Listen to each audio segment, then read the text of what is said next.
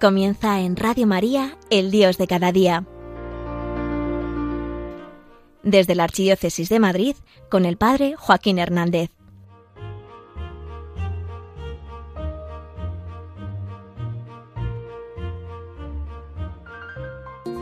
¿A ti el tema de los demonios cómo te deja? Uh, qué miedito. De esto te quiero hablar. Pero tranqui, que ganan los buenos.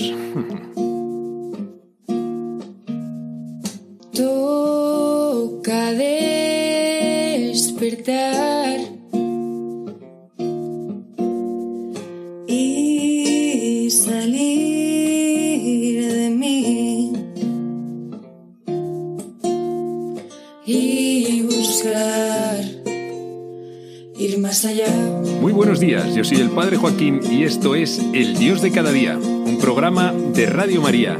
Y hoy te voy a hablar de temas de fe, espiritualidad y estilo de vida.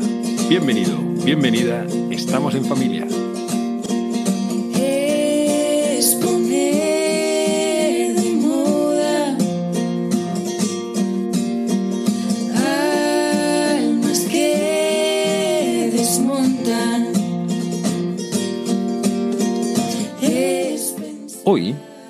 Quiero hablarte de una imagen con la que Jesús se describe a sí mismo y que para nosotros tiene unas ciertas implicaciones.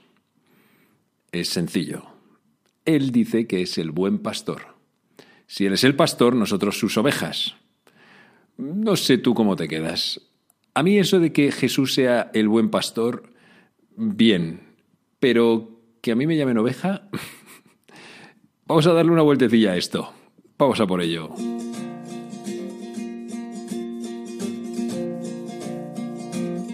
Pero voy a comenzar diciéndote lo que dijo Jesús. Si él lo dijo, pues vamos a decir sus mismas palabras que tienen mucha más fuerza de lo que yo te pueda explicar. Esto lo dice el Evangelio según San Juan, en el capítulo 10. Dijo Jesús, yo soy el buen pastor. El buen pastor da su vida por las ovejas. El asalariado, que no es pastor ni dueño de las ovejas, ve venir al lobo, abandona las ovejas y huye. Y el lobo las roba y las dispersa. Y es que a un asalariado no le importan las ovejas. Yo soy el buen pastor que conozco a las mías y las mías me conocen, igual que el Padre me conoce y yo conozco al Padre. Yo doy mi vida por las ovejas. Tengo además otras ovejas que no son de este redil. También a esas las tengo que traer, y escucharán mi voz, y habrá un solo rebaño y un solo pastor. Por esto me ama el Padre, porque yo entrego mi vida para poder recuperarla. Nadie me la quita, sino que yo la entrego libremente.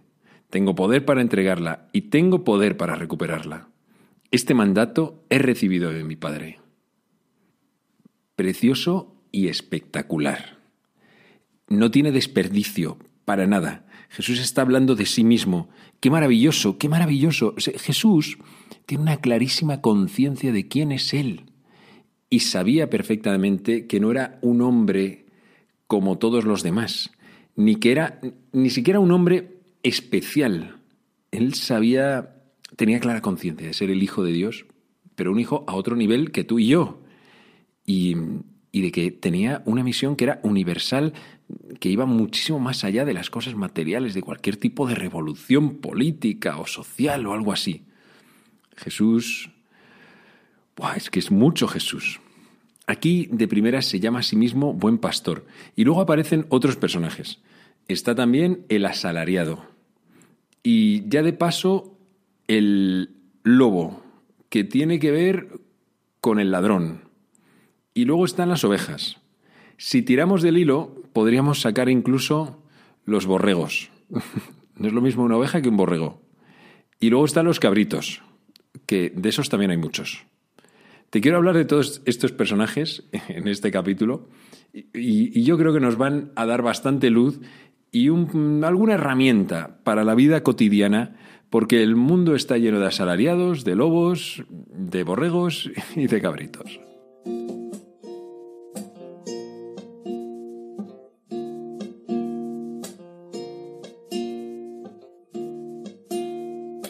Qué clave que Jesús se diferencie del asalariado. ¿Quién es este? bueno, pues es el que cuida las ovejas por interés, porque tiene un salario, tiene un sueldo y esa es su ganancia.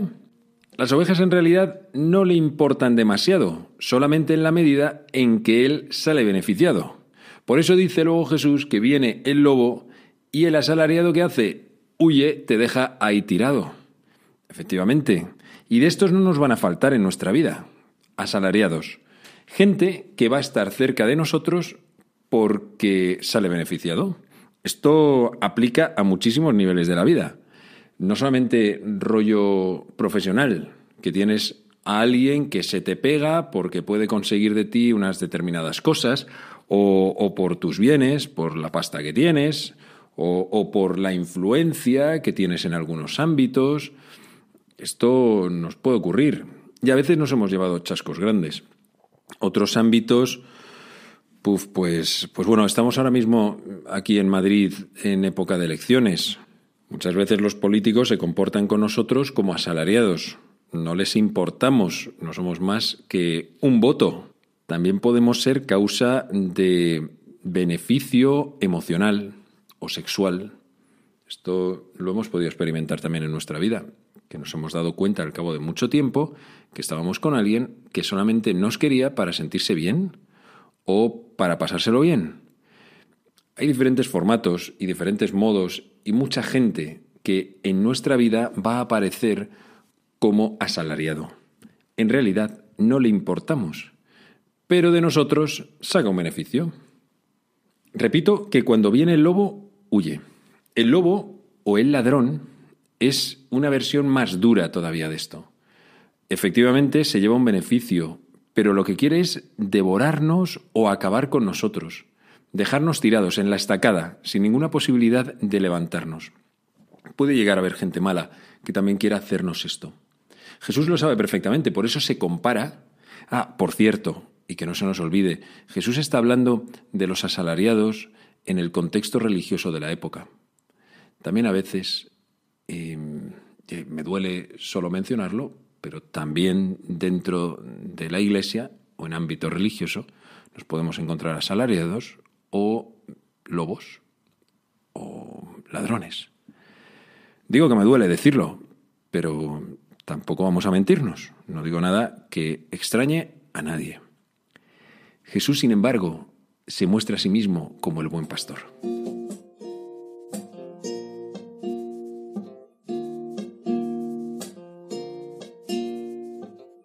Yo personalmente me he identificado muchas veces con esta imagen. De hecho, en mi cuarto, en mi dormitorio, tengo un cuadro de una imagen que pintó hace tiempo Kiko Argüello.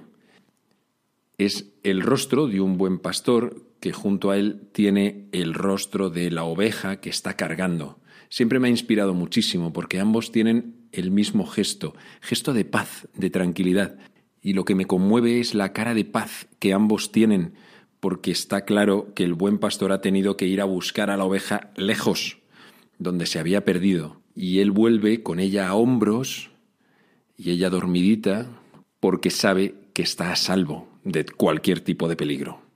Bueno, pues es que así es Jesús. Jesús es el buen pastor. Y en el Evangelio que te acabo de leer, Él nos da unas pautas para poder reconocerlo. Y tener claro quién es buen pastor y quién no. Así que te lo voy a contar. Primera de todas las pistas que nos da. Él dice, conozco a mis ovejas y las mías me conocen. Y en otro lugar, también en el Evangelio de Juan, dice que yo las llamo por su nombre. A cada una la llamo por su nombre. Esto siempre me ha parecido muy tierno. Y me recordaba como en las últimas semanas hemos escuchado en algún momento el Evangelio de, de la aparición a María Magdalena. María Magdalena se planta en el Santo Sepulcro al amanecer del domingo de la resurrección, pero ella todavía no sabe que Jesús ha resucitado. Se encuentra el sepulcro vacío, la piedra corrida, y, ahí todas las telas y los mantos y todas esas cosas. Y está ahí llorando, a lagrimón vivo, porque se han llevado el cuerpo de Jesús y no sabe dónde lo han puesto. Entonces aparece un hombre que ella no lo reconoce, es Jesús, pero ella no sabe quién es, que es él. Entonces, mientras están hablando en un momento determinado, Jesús le dice, María. Y entonces a ella se le abren los ojos y lo reconoce y dice, maestro. Y, y todo se llena de emoción. ¿Qué es lo que había pasado? Que Jesús le había hablado al corazón. Jesús conoce su nombre, conoce el nombre de María Magdalena. Y, entonces el corazón de María, que estaba como medio muerto, resucita en ese momento. Eh, bueno, lo digo metafóricamente, ¿no? No es que resucite de repente el corazón de María. Pero, pero, pero es que esa llamada de Jesús, esa llamada de Jesús es la clave. Jesús nos conoce, Él conoce a sus ovejas. Y nosotros lo podemos conocer también a Él. Él te conoce a ti. A ti, sí, me estás escuchando, a ti. Jesús te lleva, lleva tu nombre escrito en su corazón. Y, eso significa que eres importante para Él. Él te había pensado desde toda la eternidad. Y su, su llamada, cuando Él nos llama, es una llamada de amor, que sabemos que es suya, que no tenemos ningún tipo de duda. Cuando uno ha recibido esta llamada, cuando uno ha tenido un encuentro personal con Dios, ya sabe que, que no hay otros que llamen de la misma manera. Los asalariados, los lobos, te pueden, te pueden hablar de cualquier otro modo, pero aquí hay amor verdadero, hay amor sincero, hay amor que habla al fondo del corazón. Dios siempre nos va a hablar de esa manera. No es un barniz, ni es un fuego artificial. Dios habla al corazón. Qué maravilloso sería que supiésemos conocer a Jesús de la misma manera en que Él nos conoce. Que nos lo supiésemos de memoria, pero no, no digo de memoria de la cabeza, sino de memoria del corazón, que hubiésemos tenido experiencia de su amor. Para eso hace falta también estar tiempos cerca de Él, buscarlo, no huir.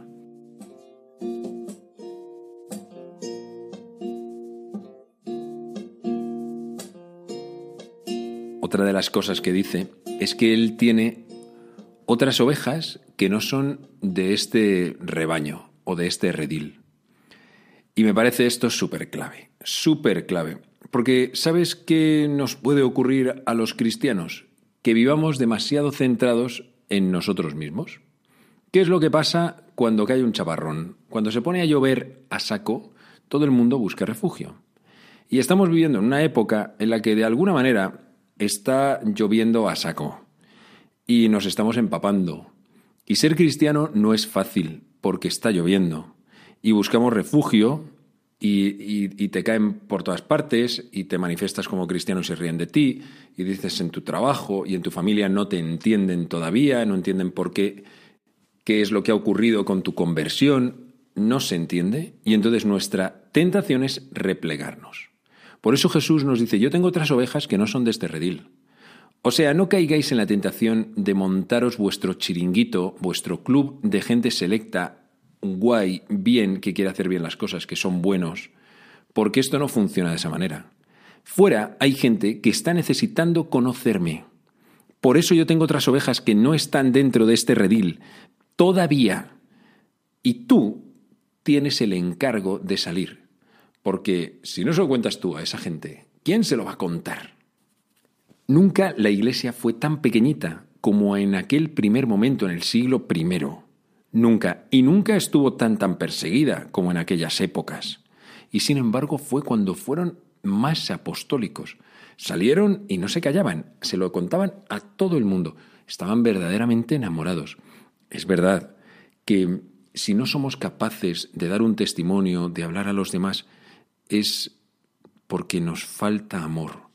No, no nos faltan argumentos. No, no es que tengas que leer más, tengas que leer este libro, tengas que, que no estés lo suficientemente preparado. No es que, que no seas valiente, o, no, es que no estás lo suficientemente enamorado. Cuando uno está enamorado, todo lo demás como que le da un poco igual, ¿no?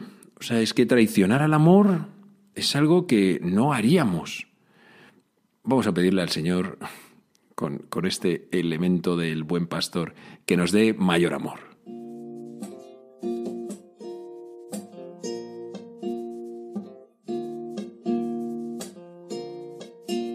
Y la última de las pistas para reconocer al buen pastor es que da su vida por las ovejas. Esto es la verdadera bomba. Todo radica aquí. Porque ¿cómo íbamos a identificar nosotros al buen pastor? Y además vivimos en una época que es tremendamente rebelde o contestataria contra cualquier tipo de autoridad y más la de la paternidad. Vivimos en una época en la que se está intentando demoler, la figura masculina, pero más la, del padre, más todavía. Por eso se habla tanto del patriarcado, de todo esto, ¿no? Hombre, claro que hay que acabar con el machismo, pero no con la figura del hombre, ni con la del padre.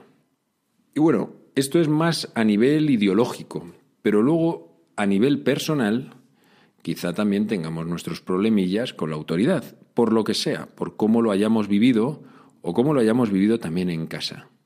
No siempre es fácil reconocer a quien te quiere bien. Y bueno, pues hemos podido meter la pata, de hecho, en diferentes ocasiones, y dar el corazón a gente que no nos ha amado, que han sido asalariados, o, a lo mejor que nos querían, pero no nos querían bien. Esto es el mayor drama, porque a veces te encuentras con gente a la que quieres de verdad, te gustaría poder estar con esa persona, pero es que es inviable, es que no estás bien, chaval. Es que, es que no, no te rige, el corazón no te rige.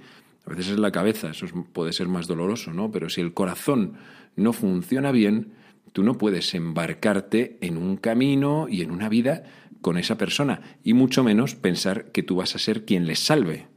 Eso ya sí que es absolutamente demoledor. Jesús, cuando se muestra a sí mismo, se muestra como quien es digno de que nos fiemos de él.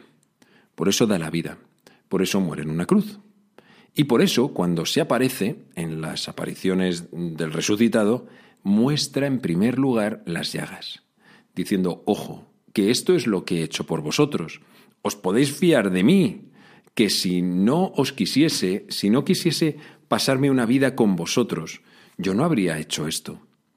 Qué importante es que reconozcamos que Jesús ha muerto por nosotros, que Jesús ha muerto y se ha entregado por ti, que aunque hubiese sido la única persona sobre la faz de la tierra en toda la historia, Jesús habría vuelto a hacer lo mismo, que lo estaba haciendo en ese momento por ti y que igual que decíamos que él conoce por su nombre a sus ovejas, a cada una de sus ovejas. Ha conocido tu nombre. Tu nombre estaba inscrito dentro de su corazón aquella tarde en la que se entregó y dio su vida. Ese día en el que fue crucificado. Jesús estaba también pensando en ti. La verdad es que yo esto no sé cómo, cómo puede ocurrir. Jesús es Dios y bueno, pues supongo porque es Dios. Pero bueno, me ayuda a pensar en una madre. Una madre, si, si tiene un hijo, pues le ama al 100%. Y si una madre tiene cinco, les ama al 100% a cada uno. Y si tiene 15, también. El tiempo no es infinito, el tiempo sí que es limitado y hay que dividirlo. Y también los esfuerzos y el cansancio, también. Pero el amor no. Yo puedo tener a 15 y amarles al 100% a cada uno de ellos. Estaba pensando, eh, si un día volvemos a tener esas comidas familiares grandes en que se junta la abuela, los hijos, los nietos, a lo mejor incluso algún bisnieto. Bueno, pues si a esa comida falta alguien, la abuela lo nota. Y no basta con que le digan, oye, pero que están todos los demás y tal. Bueno, sí, pero, pero es que tal persona, tal nieto, tal hijo no ha podido venir o no ha querido venir. Y se le echa de menos. Jesús, en su corazón, nos lleva a todos nosotros. Y Él también echa de menos. También echa de menos cuando no mm, asistimos a su fiesta, a su banquete, a, lo que Él nos tiene preparados, a esta vida tan increíble en la que Él quiere estar también eh, metido. Él quiere formar parte y, y además parte, en cierto modo, protagonista junto con nosotros. Quiere que sea una vida totalmente compartida. Y bueno, que la demostración de que Él te quiere y de que te puedes fiar de Él es precisamente esa, que ha muerto por ti.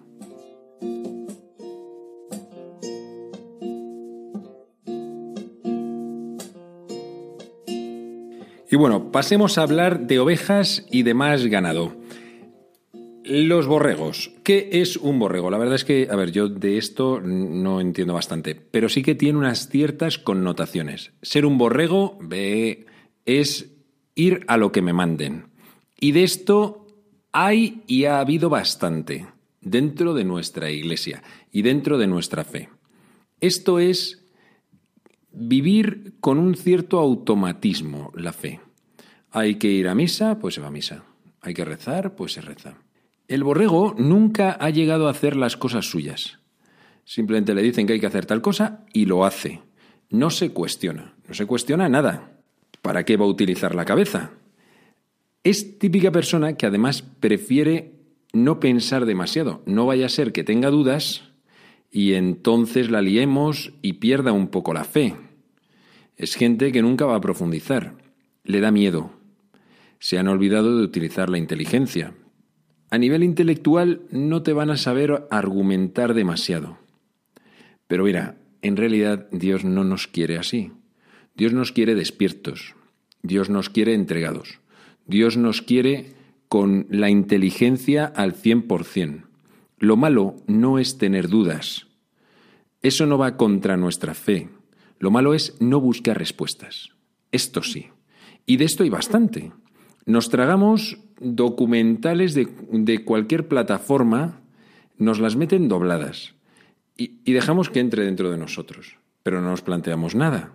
¿Para qué vamos a, a, a andar buscando respuestas? No, pero bueno, pues nada, seguimos adelante. Nos dicen que el Papa ha dicho no sé qué, y es una milonga, pero da igual, tampoco me lo planteo, no voy a buscar respuestas. El borrego vive su fe a un 20%. La verdad es que es una fe que no responde a las necesidades, a las necesidades vitales que tiene. En realidad, si pudiese quitarse esta parte de la religión, casi que lo haría. Sería algo así como, imagínate que al Papa le da por quitar la misa obligatoria los domingos. Bueno, pues sería bastante interesante ver qué pasa en las iglesias. Bueno, pues si tú sientes que ese domingo no irías a misa, estás en fase seguramente borrego.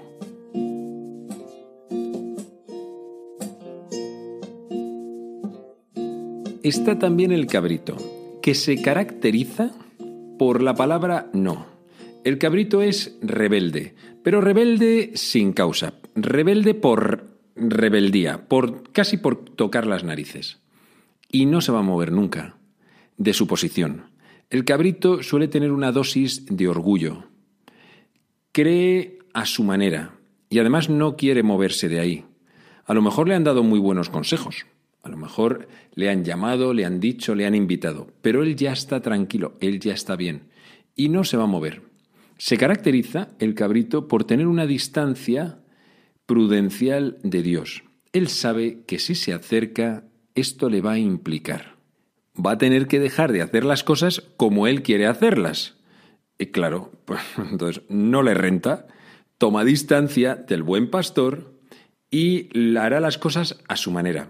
Luego es verdad que cuando no salen se cabrea, se enfada con Dios, arremete contra él, me has dejado solo y mira que yo estoy contigo y mira que yo he hecho y iba y decía y no sé qué. Pero nada, en realidad no le había hecho ni caso a Dios.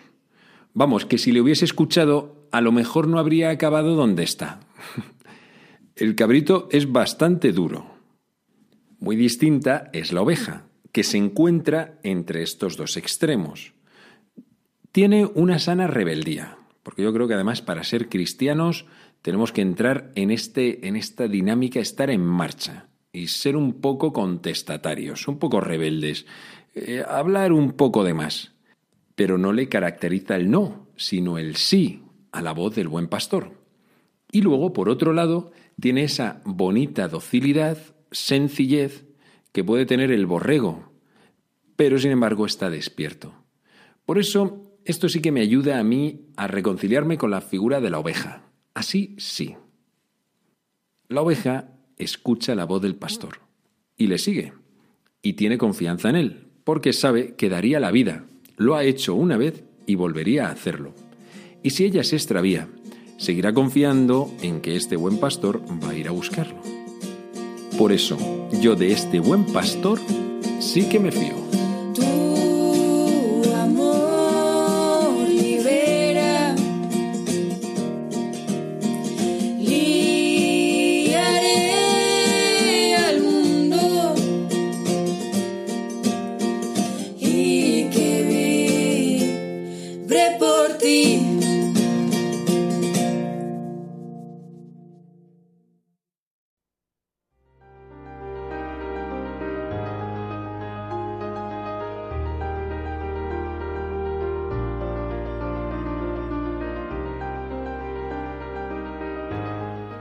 Finaliza en Radio María, El Dios de cada día, hoy desde la Archidiócesis de Madrid, con el Padre Joaquín Hernández.